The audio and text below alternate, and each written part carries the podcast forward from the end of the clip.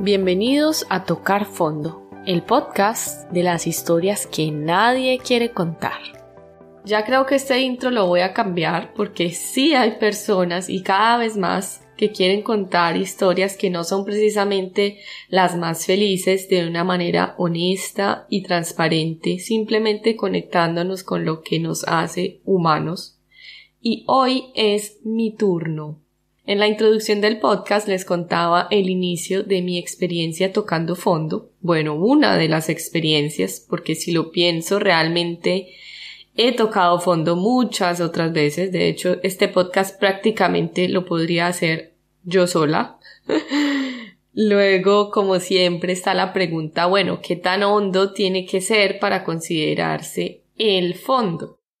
Y yo creo que no hay respuesta porque en cada etapa de nuestras vidas hay fondos que vamos tocando más o menos profundos. No hay que esperar a que algo suceda tan enorme o tan único para decir, ya, ahorita sí, toqué el fondo. ¿Por qué? Porque esperar a que algo más grave suceda para poder aceptar que he sufrido, que me duele, o que he tenido dificultad en pararme. ¿Por qué intentamos pararnos sin que nadie nos vea cuando de verdad nos está doliendo? Yo creo que cuando hacemos eso estamos mintiendo un poco. Y a quien le estamos mintiendo es a nosotros mismos. Les propongo esto. Es mejor pecar por considerar de manera exagerada algo que no fue tan grave que dejar pasar algo grave sin darle la atención necesaria. Espero que haya quedado claro que no hay un fondo, fondo, fondo. Y ahora sí, quiero invitarlos a que escuchen mi historia. Mi amiga Carol me acompañó y le agradezco inmensamente que me haya escuchado con tanto amor. Esto fue eh, a inicios del 2020, justo cuando cumplí 30 años. Hay tantos mitos alrededor de eso y sí, bueno, a mí me pasó como casi justo ahí, empezó unos meses antes y se expandió unos meses después, pero sí que se sintió esa llegada de los 30. Empezó mm, justo antes con la terminada eh, del contrato que yo tenía en una empresa en la que llevaba trabajando cuatro años en París y que yo creía que era el trabajo de mi vida, que amaba y adoraba. Y aunque iban pasando problemas en la empresa y cosas que no iban bien con los jefes, yo trataba de hacerme como la de la vista gorda para continuar así como hacia el frente. No, no, no, esto es lo que yo soñaba, esto es lo que yo soñaba, esto tiene que funcionar. Y ahí me sucedió que pues me enfoqué tanto en el trabajo y en que eso era lo más importante para mí que pasé por un burnout. Y en ese momento pues fue muy duro. Sí, o sea, por, por esa misma situación, pues estaba de baja nota y pues sin saber qué hacer. Bueno, lo mismo cuando uno pasa sale de un trabajo y pues pensabas que ibas a estar ahí, pues la decepción y un poco perdida, desorientada y fue bueno como el momento para empezar a cerrar ese ciclo. A mí lo que me ayudó mucho fue que justo en ese momento estaba eh, realizando mi certificación de coaching y yo lo había empezado por un tema de trabajo, de agregar una cualidad más a mi hoja de vida, porque en gestión de recursos humanos se utiliza mucho eso, como agregar esta parte de coaching que dicen para no ser jefe, sino coach. Era más mi objetivo en ese momento que ser coach en sí. Y lo que yo nunca imaginé es que me iba a encontrar un montón de ejercicios y de cosas a aplicar sobre el autoconocimiento que yo nunca había hecho. Y a mí eso me ayudó a navegar este momento. Y entonces eso se prestó para que yo tomar algunas decisiones también aprovechando como ese cierre de ese ciclo y diciendo, bueno, también quiero cambiar de ciudad y tomé la decisión de cambiar de París a Lyon y también tomé la decisión de buscar un trabajo en algo diferente, como dándole otro matiz a lo que yo estaba haciendo y de pronto quitándome de la cabeza que yo tenía que hacer la misión de salvar al mundo, sino trabajar en una empresa como jefa de mi equipo y de pronto aportar a las personas de mi equipo lo que sé y, así me pareció en ese momento como que bien, pero no me ocupé de mí. Bueno, me ocupé de los asuntos que pude ocuparme en ese momento y seguí. Y luego fue en, bueno, a inicios del 2020, cuando ya estaba en Lyon, cuando empecé este nuevo trabajo y que ya pensaba yo pensé como que caí un poquito y que ya estaba resurgiendo otra vez. Mentira, yo no estaba resurgiendo otra vez, yo estaba como teniéndome ahí de un hilito. Y yo estaba entonces ahí en el hilito teniéndome pues contenta en el trabajo, como empezando nuevamente, yo creyendo que ya estaba otra vez como aprendiendo a caminar y mm, un mes en ese trabajo bien, eh, al mismo tiempo también estaba en un cambio en mi relación de pareja. Yo llevaba cuatro años con mi novio y en ese momento él había iniciado un nuevo trabajo en el que teníamos que estar a distancia mucho tiempo, en el que él tenía que viajar por unos largos periodos de tiempo, entonces significaba estar separados por dos meses, tres meses y bueno, eso es un cambio enorme, pero yo ya estaba como en, en la aceptación de que vamos a mirar qué pasa, porque ya había intentado por todos los medios también de pronto de de pelear o de, así, de actuar de una manera como que no me gusta o sí, pero con mis reglas y él ya me había expresado que no, esto yo lo quiero hacer porque yo quiero. Entonces yo estaba en ese proceso también de aceptar eso o de mirar y evaluar si sí era algo que se conectaba conmigo. Ahorita que lo veo, todo estaba de un hilito. Todo estaba como que ni sé, ni aquí ni allá. Y yo ocupándome de todo eso como la malabarista en vez de ocuparme de eh, la base. Y ahí fue que justo empezó todo lo de las noticias de, de la pandemia. Y yo estaba en Lyon, en una ciudad nueva que no conocía muchas personas, con esta crisis que tenía con mi pareja. Y, y pues en ese momento como presentaban esa crisis del COVID era, o sea, daba miedo, bueno, por lo menos a mí me dio miedo porque yo estaba sola, no estaba con mi familia al lado. Y de la manera que se veía, uno no sabía eso cuánto iba a durar, qué tan grave era, a quién le iba a pegar, bueno, muchas cosas salieron para todo el mundo y a mí me empezó un nerviosismo, eso no ayudó para nada la relación. Y justo pues ahí en mi empresa tomaron la decisión de terminar mi contrato, que fue una decisión que muchas empresas tomaron en ese momento también por la misma vaina de como la ola de noticias que nadie sabe para dónde, esa incertidumbre que fue como global en ese momento, pues a muchas personas les sucedió eso, que perdieron su trabajo de la noche a la mañana y yo fui una de esas y yo estaba en la eh, justo subiendo y cuando uno va subiendo, es terrible caer, que yo pensé que yo iba a ir para arriba. Entonces, bueno, ahí fue justo que, que toqué fondo porque yo me estaba agarrando de ese trabajo como que era lo que me estaba manteniendo con sentido en mi vida.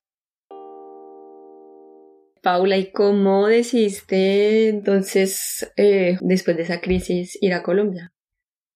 justo pues me dieron esa noticia y recuerdo que estaba ese día en la oficina, ya habían pocas personas porque al escuchar lo de que íbamos a entrar en confinamiento y todo, todas las personas que tenían la familia en otras ciudades de Francia ya se habían ido. Entonces ese día llegamos a la oficina unos poquitos y a mí me llamó mi jefe a decirme que, que ya no trabajaba más y yo me encerré en una sala de reunión, reservé una sala de reunión que estaban como a prueba de sonido, a llorar porque yo decía que, o sea, ya no hay nada, ya no, ya no tengo nada, era como, ni siquiera me lo decía, ahorita que yo lo veo desde acá, pero en ese momento era como que mi vida no tiene sentido, o sea, todo lo que yo pensaba que por lo que estaba trabajando se cayó, y en ese momento pues todo fue muy trágico. ¿no? o sea, y más yo añadiéndole la, la tragedia. Y sí, obvio, ahorita lo veo y bueno, tal vez también me río, pero pues en ese momento se veía muy, muy grave. Sí, claro. y además, eh, una de las cosas que me, que me llevó como a ese estado, de esa crisis de ansiedad que me dio en ese momento fue que la persona con la que yo tenía más conexión y con la que sí, como que estaba caminando este, e, este camino eh, que era mi pareja, se había ido justo antes de que empezara, se había ido hace como dos meses. Entonces, justo antes de que empezaran todas las noticias del COVID a surgir más y más y más, y él estaba totalmente desconectado de eso. O sea, él estaba en un ah. barco y él veía eso a distancia, más o menos a veces por el teléfono. Entonces, es como yo ver en este momento una guerra por internet. Pues yo no, yo no vivo lo que es, las personas allá están viviendo. Es muy diferente, entonces estábamos muy desconectados y yo le hablaba a él con angustia, con cosas y él me hablaba totalmente desconectado de eso y sin entenderme, cosa que ahora yo entiendo, ¿no? Que pues normal y cada uno como lidiando con su propia situación y los dos desde dos lados completamente distintos. Pero a mí me mataba el hecho de que yo sabía que yo estaba pasando por un momento duro y aparte con esto del trabajo y que él no iba a estar ahí para ayudarme a mí, que él no, no, me estaba entendiendo y que no me iba a entender. Yo, yo eh, justo después de esa crisis nerviosa me traté de calmar un poco, lo llamé y ahorita que lo veo, me digo, o sea, el man lleva dos meses encerrado en un barco, como que, o sea, él no está para lidiar con crisis a distancia, ¿no? yo no lo entendía, yo necesitaba de él en ese momento. Y yo le llamé y le dije, me echaron del trabajo. ¿Cómo así que la echaron? Ay, no, qué exagera. O sea, yo creo que él no dijo nada más. Y yo empecé como una loca, sé qué creer. Bueno, algo horrible, que, o sea, no, no, no había manera de comunicar, era, era, era tenaz el, el, el, entendernos y yo me sentí, o sea, yo dije, no, yo tengo que volver a Colombia porque es lo único que me queda. Gracias a Dios tengo esa raíz que, que, que está ahí, que son mis papás, que es mi casa, que ellos siempre me dicen que, que, que puedo volver ahí y, me siento muy afortunada por eso y en ese momento lo tomé como que, bueno, venga. y, tomé como en automático unos billetes para el día de mañana porque igual empezaban a decir que los aeropuertos se iban a cerrar y todo eso y fue así. ¿Cómo te sentiste? ¿Te sentiste aceptada, comprendida o el contrario? ¿Qué, qué pasó?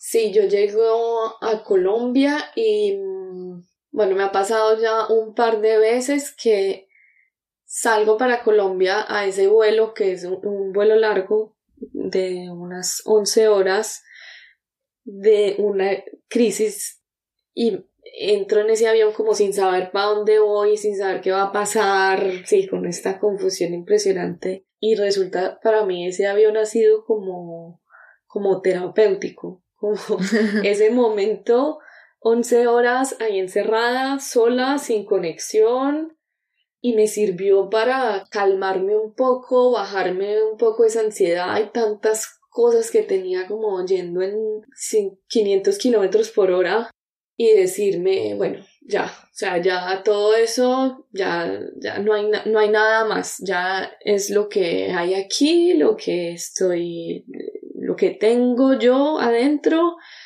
y voy a ir y me voy a enfocar en estar bien en Colombia y en disfrutar de mis papás, que también ayudó el hecho de que todo el mundo se puso en lockdown en ese momento, o sea, y yo me dije, bueno, voy a disfrutar ese momento con mi papá. Entonces, mm, eh, llegué a Colombia y sí, pues todos contentos porque dijimos, bueno, vamos a pasar esta etapa que es dura para todos juntos, pero definitivamente yo sentía una desconexión porque ellos estaban viviendo un confinamiento. Bueno, ahorita que lo digo, cada uno está viviendo su mundo adentro de uno. O sea, nadie sabe qué está viviendo cada uno. Pero bueno, yo lo veía así. Aunque ellos están viviendo el confinamiento y yo estoy viviendo toda esta vaina de cosas de la vida profesional en Francia que yo me estaba construyendo, bla, bla, bla, mi relación, todo eso. Y a mí nadie me entendía, o sea, yo sentía que a mí nadie me entendía porque yo no tenía como un referente que le estuviera pasando exactamente lo mismo, o sea, como una colombiana en Francia que se devolvió porque perdió el trabajo, no tenía alguien cercano que le estuviera sucediendo lo mismo y me sentía sí, como que esa posición así de que nadie me entiende. Y con esa sensación de vacío. ¿Qué crees tú que era lo que necesitaba Paula en ese momento? Yo creo que Paula necesitaba... Puede, puede sonar muy, muy cliché o acomodado, no sé, pero de verdad es que ahora lo veo y no se me ocurre otra respuesta. Yo creo que Paula pensaba que necesitaba a alguien que fuera como su, su espejo, alguien que le estuviera pasando lo mismo para que la entendiera. Pero yo creo que Paula obtuvo exactamente lo que necesitaba en ese momento, que era darse cuenta que la única que iba a saber en qué lugar estaba y que la iba a entender era ella misma, que era la única voz no es que sea la única voz en la que puede confiar, pero es la única voz que de verdad ha vivido lo que, lo, que ha vivido y que sabe lo que necesita. Entonces, creo que recibió lo que necesitaba, que era ese tiempo sola y ese tiempo de sentir que estaba sola, que era ella lo único que tenía. Y sí, así era. Qué bonito después de toda esta crisis, de todo lo que descubriste, o que hoy en día nos cuentas que descubriste, al final, ¿cómo fue ese proceso donde resurgiste? Porque ya tocaste fondo, encontraste muchas maneras de brillar y de escucharte, pero ¿cómo fue también ese proceso de levantarte y resurgir? Fue muy lindo porque justo pasó así como casi que en cámara lenta porque pues todavía estaba este, este tema del confinamiento, entonces a mí se me permitió como tener casi que una paz de que el mundo afuera estaba parado. Y creo que sí, fue, fue verdaderamente una algo, algo muy lindo, algo que agradezco hoy, porque fue la oportunidad de empezar a redefinir, listo, qué es lo que yo quiero ahora, cómo yo quiero vivir ahora, qué valores quiero eh, tener presentes en mi vida, mm, cómo quiero que sean mis relaciones, qué quiero yo mostrar y aportar en lo que yo haga, en lo que yo haga como trabajo. O sea, todas esas preguntas tan grandes y tan importantes, tuve el tiempo de hacérmelas y de responderlas con conciencia y con, y con tiempo. Y al momento en que iba como resolviéndolas adentro mío, ni siquiera tenía que salir al mundo como a decir, ya resolví en qué voy a trabajar, ya resolví cómo voy a tener mis próximas relaciones. Solamente dentro de mi cabeza ya estaba el laberinto resuelto poco a poco, un poco más resuelto, y eso me hacía sentir una paz que podíamos estar en la misma situación, pero yo ya me sentía diferente. Entonces yo ya me sentía que así yo todavía siguiera sin, sin empleo, así yo todavía siguiera en un momento de crisis con mi pareja, yo ya estaba en otro lugar. Y ese hecho de esa paz que yo estaba sintiendo me permitió comenzar a comunicarme mejor con las personas al lado mío y como empezar poquito a poquito, porque esto es un proceso larguísimo, a decirles quién es la persona que yo quiero ahora ser y qué tipo de vida es la que yo quiero construir ahora al lado mío y casi que invitarlos y decirles quieren venir conmigo y quieren hacer parte Y eso fue como, ese, ese, como tú dijiste, como empezar a resurgir, pero ahora de una manera diferente, ahora como casi que volviendo a, a empezar a caminar, solo que otro nivel, porque ya sé, ya, ya sé caminar, entonces ya otro nivel de empezar a salir a descubrir el mundo de otra manera. Y ahora que lo veo así, es, es, es muy lindo, es muy lindo como, como ese hecho de haber entendido que las preguntas se resolvían en mi mente primero. Sí. Me llevó a aportar esa claridad también a mi mundo de afuera. Bueno, que no creo en la lista de paso a paso para ser feliz y quisiera preguntarte qué herramientas utilizaste. Eh, está claro que ya tuviste mucho, tuviste tiempo, pero ¿qué otras herramientas te sirvieron para, para justamente encontrar esas preguntas y avanzar y crecer? Escribir es una que, que justo volví a recuperar en ese momento. Fue mm, como volví a la casa de mis papás, ellos guardan mi cuarto casi que como yo lo dejé, bueno, no los juguetes, pero sí una parte como donde yo tengo unos libros y unos cuadernos y ahí tengo como unos diarios. Ah. Y me, me acordé y volví y releí esos diarios y yo escribía todo, yo escribía un montón de cosas cuando yo era chiquita, o sea, yo era, yo escribí, pero el detalle con el que yo escribía que yo digo, fue pucha, o sea, yo no, yo no me acordaba de esto y recuperé eso y, y volví a escribir y, y eso me ayudó muchísimo porque para mí el escribir es como darle vida a lo que está sucediendo en mi cabeza, a todo ese rollo de cosas que están en mi cabeza, es como que lo saco y lo voy poniendo en un hilito, pero ya ordenado, y ahora ya lo veo con perspectiva y ya me ayuda a darle, a darle sentido y como casi que yo a responderle a eso que acabé de escribir y se vuelve como un diálogo. Sí. Y ese, ese para mí es lo, lo mejor. O sea, yo digo que si yo un día me pierdo en una isla sola, lo único que necesito es algo con que escribir. y, y qué más, y aparte eh, meditación. Y, y, una cosa que me ayudó muchísimo es eh, afirmaciones. Y es que no tanto afirmaciones como se habla mucho de este tema. Entonces, bueno, no tanto como, sí, tú puedes lograrlo, eh, tú puedes lograr el objetivo de tanto X, X, X dólares que quieres al final del mes. No tanto cosas así, sino que yo cogía mi teléfono y yo grababa cosas que me quería decir a mí misma. Cosas que yo me imaginaba, qué rico que de pronto, como ahorita te decía, que me sentía que nadie me entendía entonces yo cogía el teléfono y decía, qué rico que de pronto alguien viniera y me dijera esto. Y entonces yo me lo decía a mí misma. Bueno, yo, se lo decía al teléfono y ya luego lo escuchaba.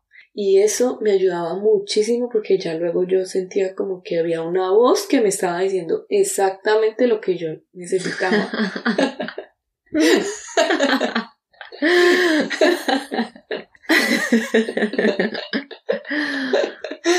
Y te lo juro que yo ahorita tengo varias de esas grabaciones y a veces voy y las vuelvo, vuelvo y las escucho y me siento bien.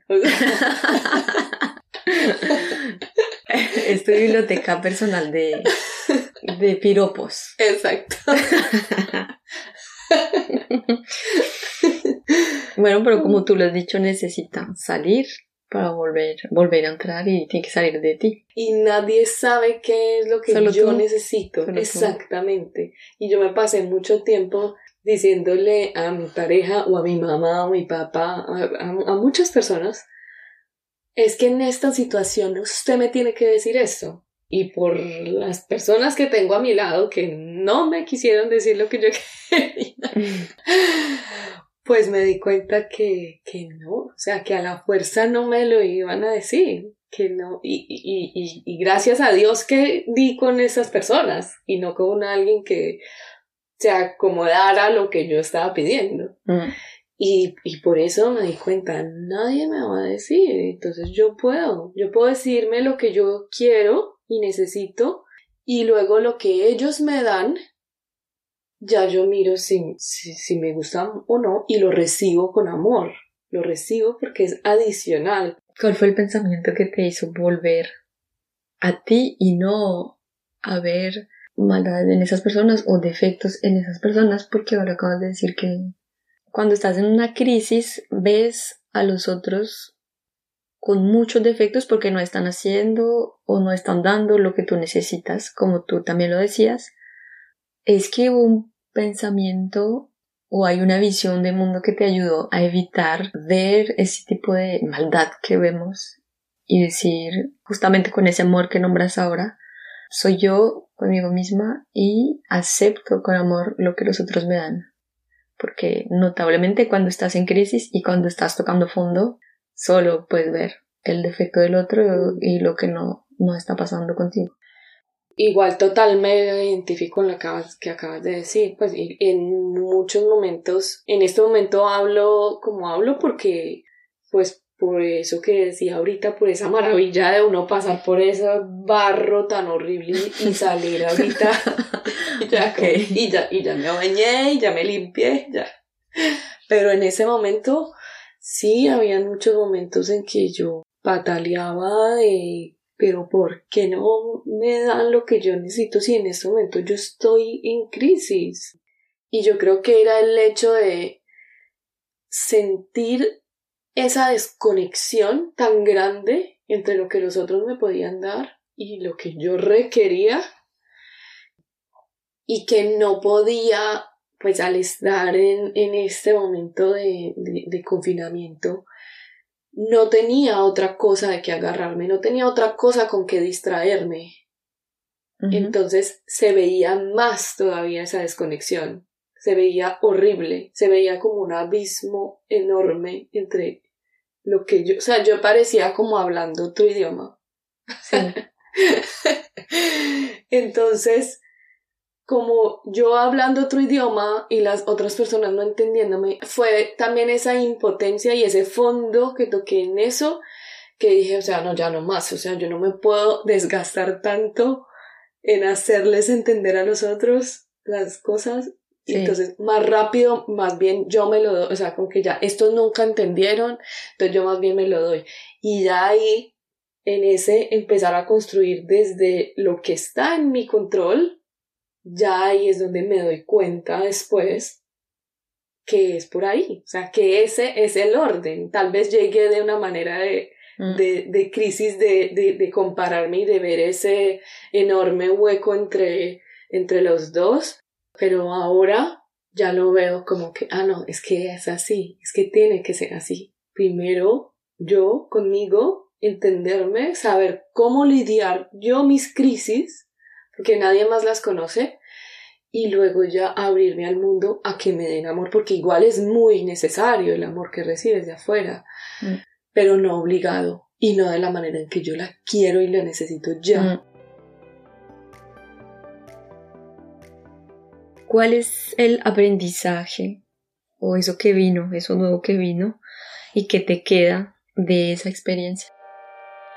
Yo creo que un aprendizaje grande que me queda de esta experiencia y que, y que no lo había visto antes. Y, y pues precisamente aquí sale también mucha inspiración para hacer el podcast que estoy haciendo y que, y que me motive tanto a hablar de estas historias. Es que yo sentí que toqué fondo y ahora el tocar fondo lo veo de una manera como, o sea, lo, voy a exagerar un poquito, pero, pero, pero así más o menos. Veo el fondo y ahorita ya, o sea, ya se vino, se vino y me tiro por ese lisadero y a ver para dónde es algo que sí, voy a caer y va a ser duro y qué prueba tan grande, pero salgo de ahí transformada, o sea, no sabes qué es lo que va a salir después. Y eso me encanta, eso, eso me parece maravilloso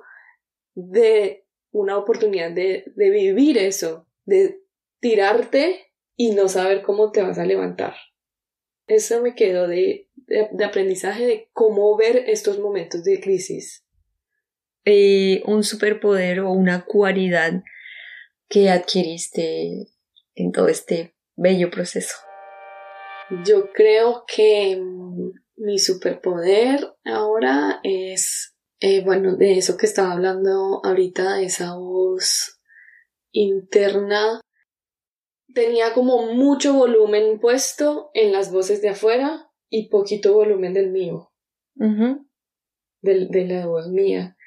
Y ahorita el, eh, este poder lo que me ayudó fue a subirle el volumen a la mía y a bajarle a, a las otras.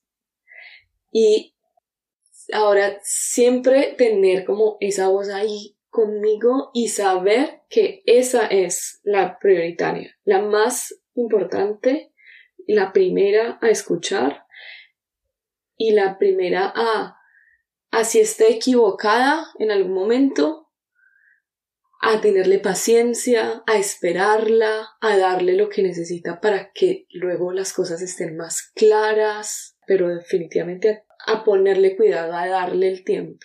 ¿Y qué parte de ti comenzó a brillar? Creo que esa cualidad que surgió en mí es la recursividad.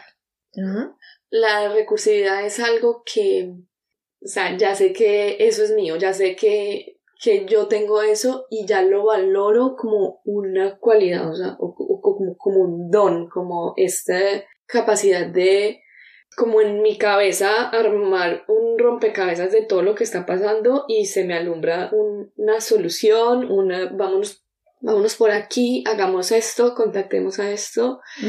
Y eso creo que, o sea, es sí, es un don que antes no lo veía, sí lo practicaba más o menos, pero no de manera tan consciente como ahora. Y que, ¡pum!, brilló. Y brilló, y brilló, sí, brilló y se quedó conmigo.